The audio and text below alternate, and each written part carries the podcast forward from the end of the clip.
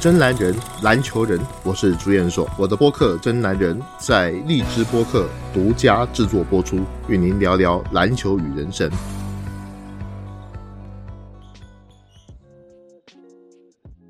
啊，欢迎各位来到这一期的《真男人》节目，我是朱彦硕。我是 Helen，啊，今天又跟 Helen 小姐姐啊，Helen 小姐姐最近在家里看奥运会吗？也有看啦。嗯、你喜欢看什么项目呢？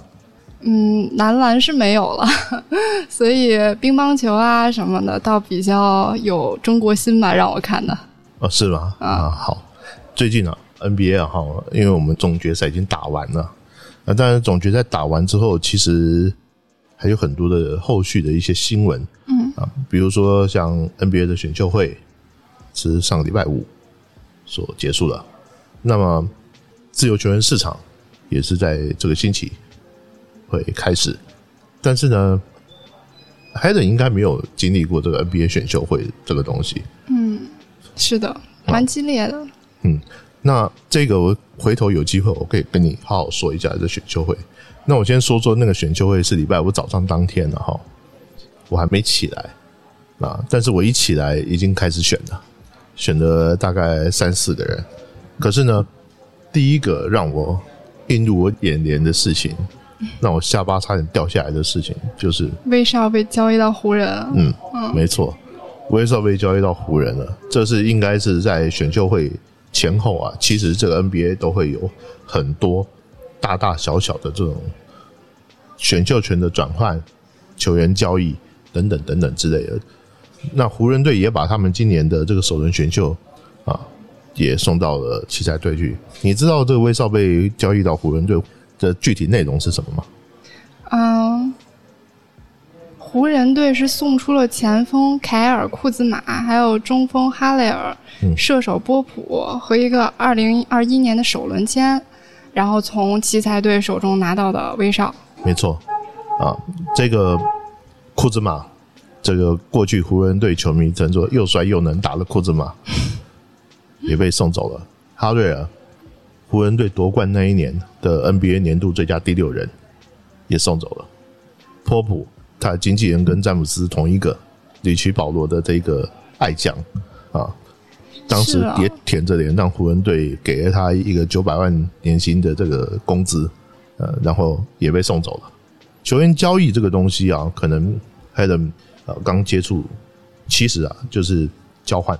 嗯，A 球队的球员，我跟他签了合同，我要换你 B 球队的球员。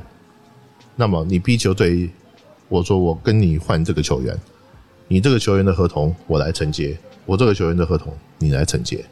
那但是为什么会有这种所谓的三个球员加上一个首轮选秀去换呢？这里面是有原因的啊。那你看到这一个交易之后，你第一个感觉是什么？就是头顶三个问号，就是搞不懂湖人在干嘛。嗯，搞不懂就对了。你搞得懂的话啊，这个就湖人都搞不懂。我相信很多球迷啊，尤其是因为湖人的球迷在中国还是很多的，嗯，啊，也搞不懂。嗯，但是呢，您看好这样的交易吗？看不看好啊？这个我们从这个分析啊，慢慢一步一步来分析啊。首先呢、第一个就是很多的球迷不理解为什么湖人会想要去换威少，就想湖人队不是要射手吗？是我也不理解。啊，威少他不是射手，那为什么你还花了三个球员，几乎说是你那个最重要的这几个筹码拿去换的威少过来？首先呢，哈，我先给大家先说一下，嗯，今年呢，自由球员市场以湖人队来讲，他的选秀权不是很高嘛，第二十二顺位，这个自由球员市场一定是他们这支球队的一个重中之重。那么，以湖人队现在的团队的一个薪资来看，啊，今年的自由球员市场，你就算有再多钱，你买不到人。哦，首先第一点啊，今年自由球员市场最大牌是谁？快船队的里昂纳德。但是里昂纳德他是球员选项，他可以选择留在快船，而且里昂纳德下个赛季还有很大的概率他打不了。第二大的自由球员是谁？克里斯保罗。克里斯保罗跟里昂纳德一样，他也有球员选项，同样的，他有四千多万的一个薪资，他也有很大的概率他会留在太阳队。如果说啊，今天湖人队以同样的一个方式、同样的一个条件跟太阳队换保罗，你觉得保罗会想去吗？肯定不会啊。对，那么也有些球迷异想天开啊，说我还有像弱队啊，啊，像猛龙队的弱队，那保罗为什么就不能够低薪来跑来加盟湖人呢？对、我觉得你在讲笑话。洛瑞这样的球员，湖人队如果说你留着这个薪资的这个空间呢，你所剩下的的钱，你能够签到的人，顶多是一个所谓的迷你中产，那你没有太多钱去签啊。像洛瑞这样的球员，他在市场上，他签一个两三年，超过三四千万，甚至五六千万的合同都有可能。他为什么要低薪去加盟你湖人队？而且再一点，洛瑞他本身呢、他已经拿过总冠军了。但是我觉得像威少的这样的薪资，可以换成两个像射手啊或者控球啊这样的，并不用换一个全明星级别的吧？其实哈，你做的是对的，但是问题是，他换不到啊。问题是你提的条件人家不要啊。甚至我是觉得啊，威少大概是眼前他们唯一能够换到的所谓的全明星级别的球员。前面还有讲到有一个利拉德，嗯，利拉德，你觉得这条件开给开拓者，开拓者会同意肯定不答应了。对，且不说利拉德能不能去哈，开拓者就不会把这么重要的人，给交易走，而且给交易到西部去，嗯，而且还是在你湖人队手上，不可能。好，那么这边要讲到一件事情很重要，就是说我们一般 NBA 的球员交易，大部分的球队他的薪资如果说不是差的太多的话，交易的双方的球员的薪资它是要配平的。嗯，也就是说，这个工资彼此之间的工资不能差得太远。这就是为什么会产生的湖人队必须要付出三个球员去换呃威少这样一个人。您觉得用这三个球员来换威少，就是库兹马、哈雷尔、波普，这样值吗？一个明星球员跟三个轮换球员，有的时候你很难去区分，区分说到底哪一个比较好。在过去的 NBA 的历史上，也曾经发生过很多次这种所谓的一个球员他换了很多个球员这样的一个情况。但是有的时候，你兵熊熊一窝没什么用啊，我还不如说我这个是一个超级战将，我可能比三个人加起来都还有用。常有这样的事情。那么以湖人队现在来讲，哈，就是你能够先在整个 NBA 的台面上面，你能找到能够换的人，也就只有威少这么一个人。过去我曾经很多网友去想，那比尔行不行啊？利拉德行不行？啊，人家就不换给你，就你的条件呢、开的这个条件，人家不换给你。可是为什么威少行？因为奇才队也想交易威少，奇才队本来就不太想要威少，那只是因为他当时要把沃尔给踢走，所以他才。是因为威少的打法不太适合奇才吧？其实威少在过去这一个赛季以来，在奇才队，我认为他改变了很多。嗯，呃，也不是人说他的打法不适合，但是他就注定会是一个过客。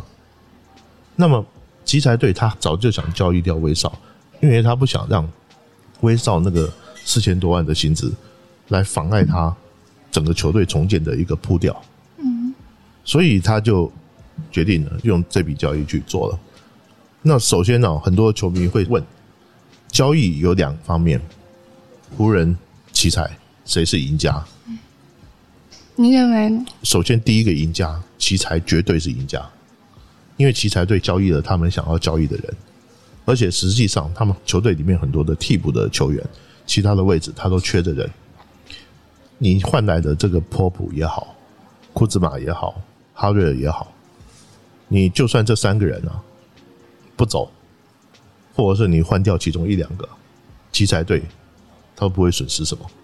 而且威少他是两个赛季将近九千万上下的薪资，对确实是交易了他可以充实队内阵容。对，我还可以有机会去找其他的人，嗯对不对？嗯，那第二个赢家是谁？威少啊，威少。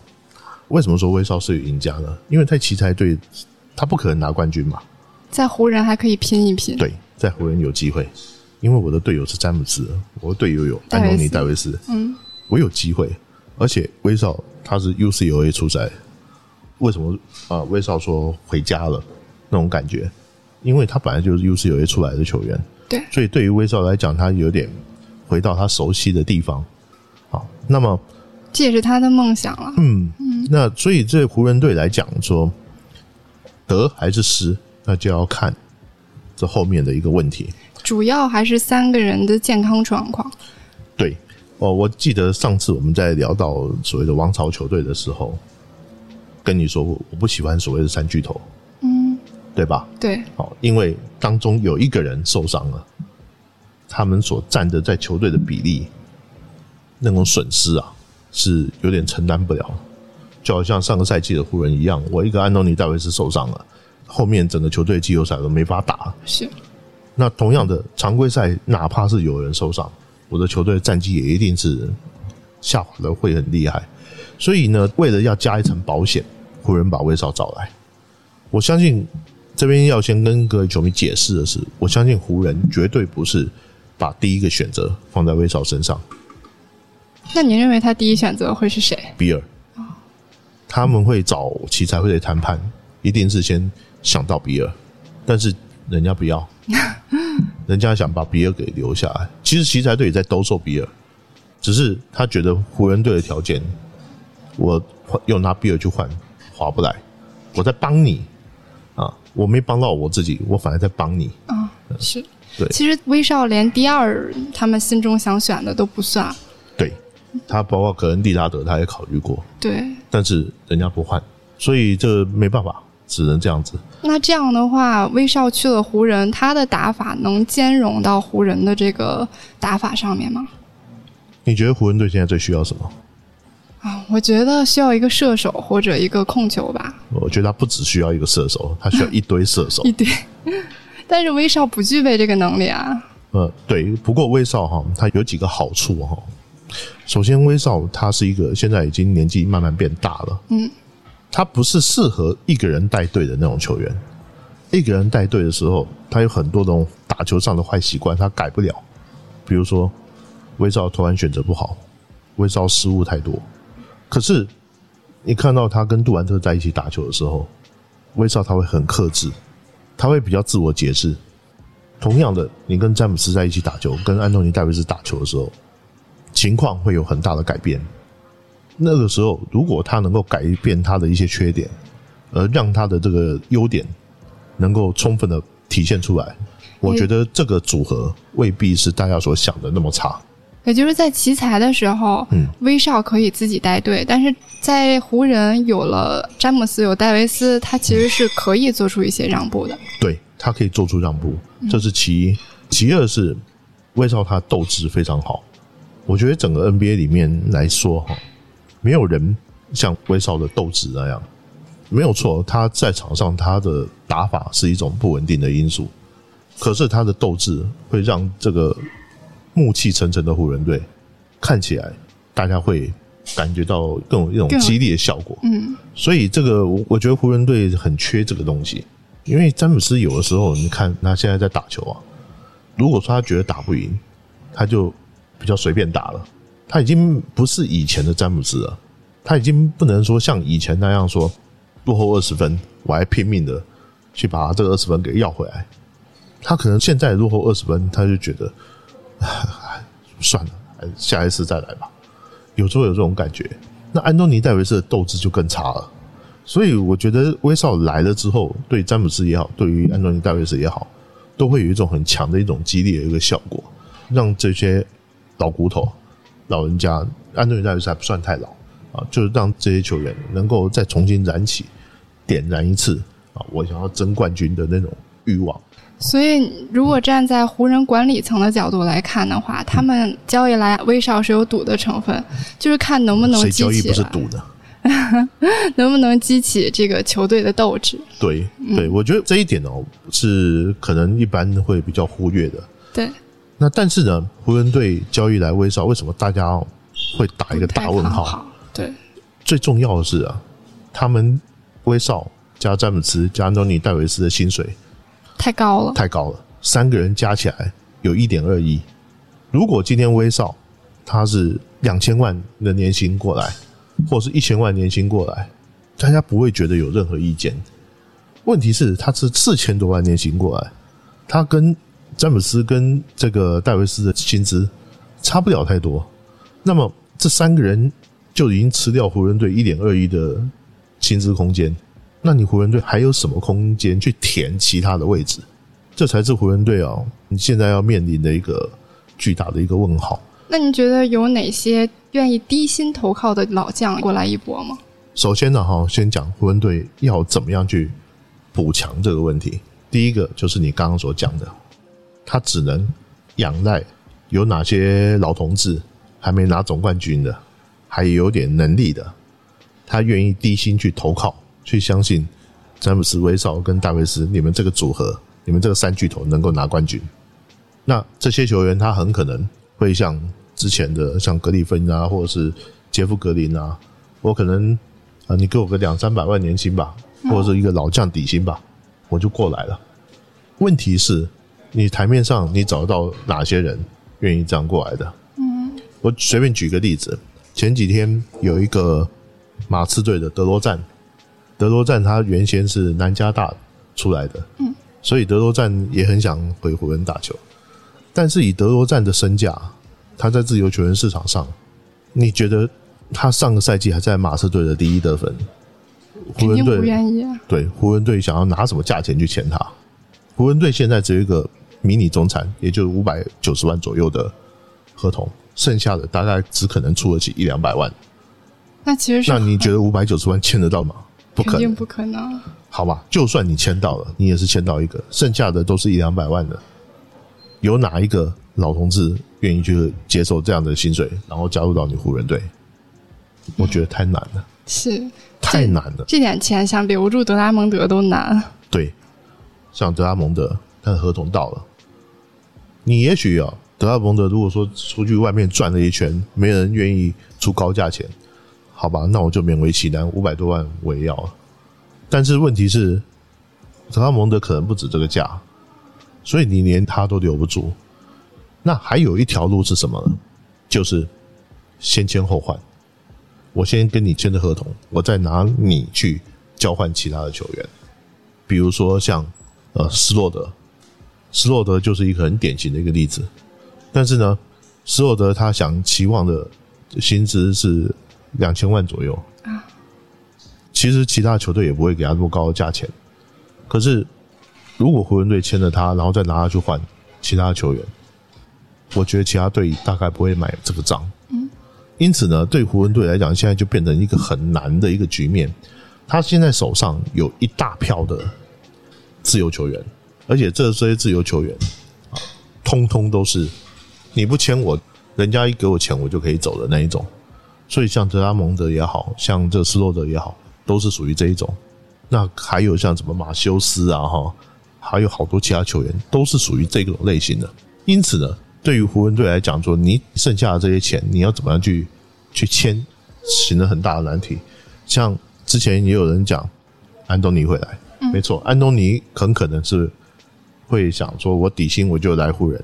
可是你会觉得这一支球队到了最后会变成一个什么样的球队？都是一群老将。老年队那老将的球队最大的问题是什么？一是体能，二是防守。嗯，他会变成没有防守的球队。唯一球队里面算年轻的一个就是那个塔克，另外一个就是安东尼戴维斯，威少也还算可以，中生代。但是你其他的都是三十多岁的老将，从詹姆斯、安东尼这些人，还有之前就想要签的雷迪克，那这些球员全部加起来，你可能的平均年纪会是 NBA 年纪最大的球队，你怎么拿冠军？我们讲全怕少壮，这都不讲了。问题是你这支球队你怎么防守？你没有防守，没法防守，都是老头。之前啊，也有的球迷啊曾经说看中了国王队的费尔德，费尔德现在的薪水，他的国王队的合同还没结束哦，他也要两千万左右。所以为什么曾经有人讲说，那我要签这所有的，然后去换费尔德？问题是国王跟你换嘛？国王才不要斯洛德，国王自己有一堆控球的，我还要一个斯洛德干嘛？其实现在湖人是换不来什么人的。对，啊，这现在的问题就在于说，我就算把斯洛德给签了，我想要去换一个稍微好一点的球员，我都换不过来。是他不是说不愿意交奢侈税，而是 NBA 的薪资的规则里面，它自然它有一条线，你不能够逾越这个线。你要缴工资帽可以，可是你要缴工资帽，前提是你可以给你队内的球员比较高额的薪水。也就是说，上个赛季在你这边打球，这个赛季你跟他续约的时候续的合同，然后薪水超过工资帽了，你愿意缴奢侈税，我就让你缴。就像当年的杜兰特、当年的那个库里、汤普森、格林这些人一样，你可以这么做。但是呢，问题是湖人队的自由球员太多了，你有太多要找进来的球员，你到最后逼的你会去签你不想要的德拉蒙德，你会。被逼的去签你本来不想要的斯洛德，有可能湖人队会变成这个样子。我们不要忘记，湖人队队中还有很一些老将，像小加索尔。小加索尔上个赛季因为德拉蒙德来了，他也不知道在打什么。所以对湖人队来讲，现在我真的是认为，湖人好像走的有点窄，他们把希望就孤注在这三个人之间的磨合上，磨合好了，这个就成了；磨合不好。嗯，那就很难说了。嗯，没错。所以我们在看 NBA 的交易的时候啊，我们就讲，很多球迷也会问说：“湖人怎么那么傻？你为什么要把自己的路给走窄了？”前面有一点讲到，他没得选，对，这是其一。其二是我们想得到的事情，湖人队管理层会想不到吗？这也是湖人的一个历史吧。嗯，这就是啊，就是湖人队一定也想到，我可能要面临什么样一个状况。那么不排除他有一些后招，是我们大家不知道的。比如说，他跟某些球员可能已经私底下有一些交涉了，我们不晓得。那问题是在于说哈，如果从我们现在纸面上看到的这个状况，我认为湖人队最需要的第一个是足够的心血，就是你要有足够的球员。嗯，你詹姆斯跟戴维斯其实这两个双核运转之前能够夺冠。你真的没有必要再把威少带进来。第二个是，你其实倘若像库兹马、像呃哈瑞尔或者是波普这些球员，你能够想办法运作，你可以找一些中生代的球员过来，他不用太大牌，也不用太好，但是呢，总会有这样的机会的。我认为他们做的稍微急了一点，嗯，因为说白一点的哈，威少在奇才队。也不会有多少人会想要动威少的，干嘛那么着急去操作这个事情？如果你真的目标是跟奇才队是想你说好，我真的没办法，我只有威少了，那么我赶快就把它操作过来。可是问题是在于说，奇才队想要交易威少的人哪有那么简单呢？嗯，同样的理由嘛，对吧？威少的打法，你到任何一支强队去，他都是会觉得很怪异的，所以。湖人队我觉得有点操作，有点不是说不可以，而是有点过急了，太着急了。是。那么从这个角度来看的话，就是说，我们有的时候在思考的时候，要从球队的管理层的角度去思考，而不要说单从纸面上的这个角度去思考，说这个球队怎么做的那么一个蠢的交易。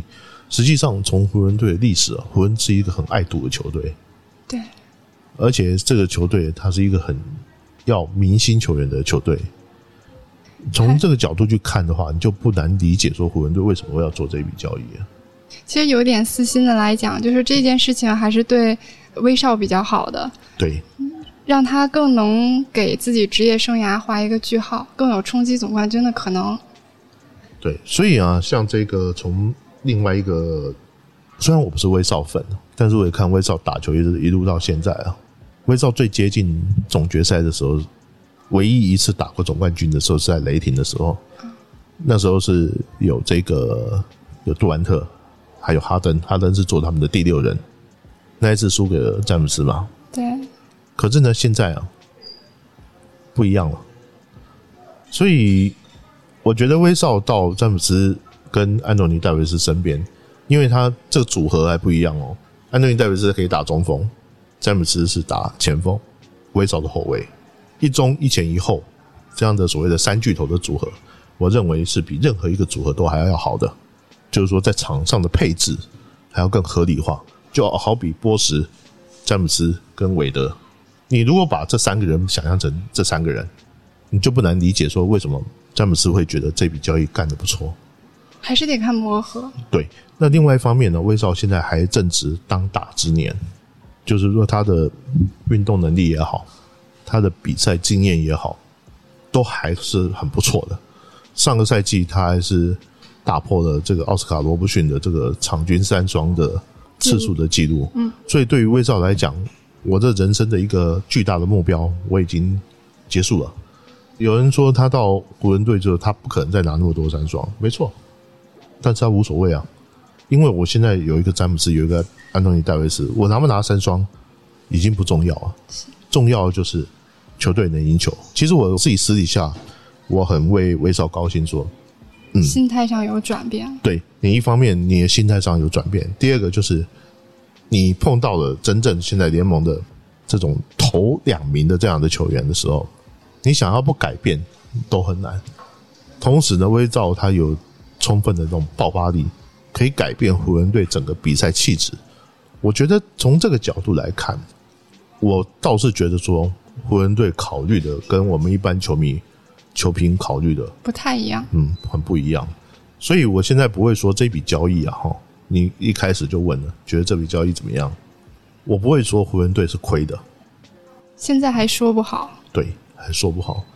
那湖人队在常规赛的时候，可能成绩还会打得相当不错，只要这三个人保持健康的话，但是到季后赛的时候就难说了，因为毕竟啊，外线的这个问题。始终没有解决。另外一方面啊，威少他来了之后，他会减少詹姆斯很多的持球时间。詹姆斯他可以专注在进攻上面。我到 NBA 从詹姆斯进来一直到现在，我很少看到詹姆斯专注在进攻方面的样子。所以我很希望看到詹姆斯像杜兰特一样的得分。他如果专心在打进攻的时候，我想知道会是怎么样的詹姆斯。像这种类型的天才球员啊，有的时候他要做一个改变的时候，你会想象不到，我们一般人也想象不到。但是这种改变很有趣啊。嗯，这这三位巨头都是不一样的一个展现形式。下个赛季我觉得大家会看湖人队会比这个赛季有趣多了。嗯，那我们今天节目就到这里。嗯，好，我们下次再见。嗯，拜拜。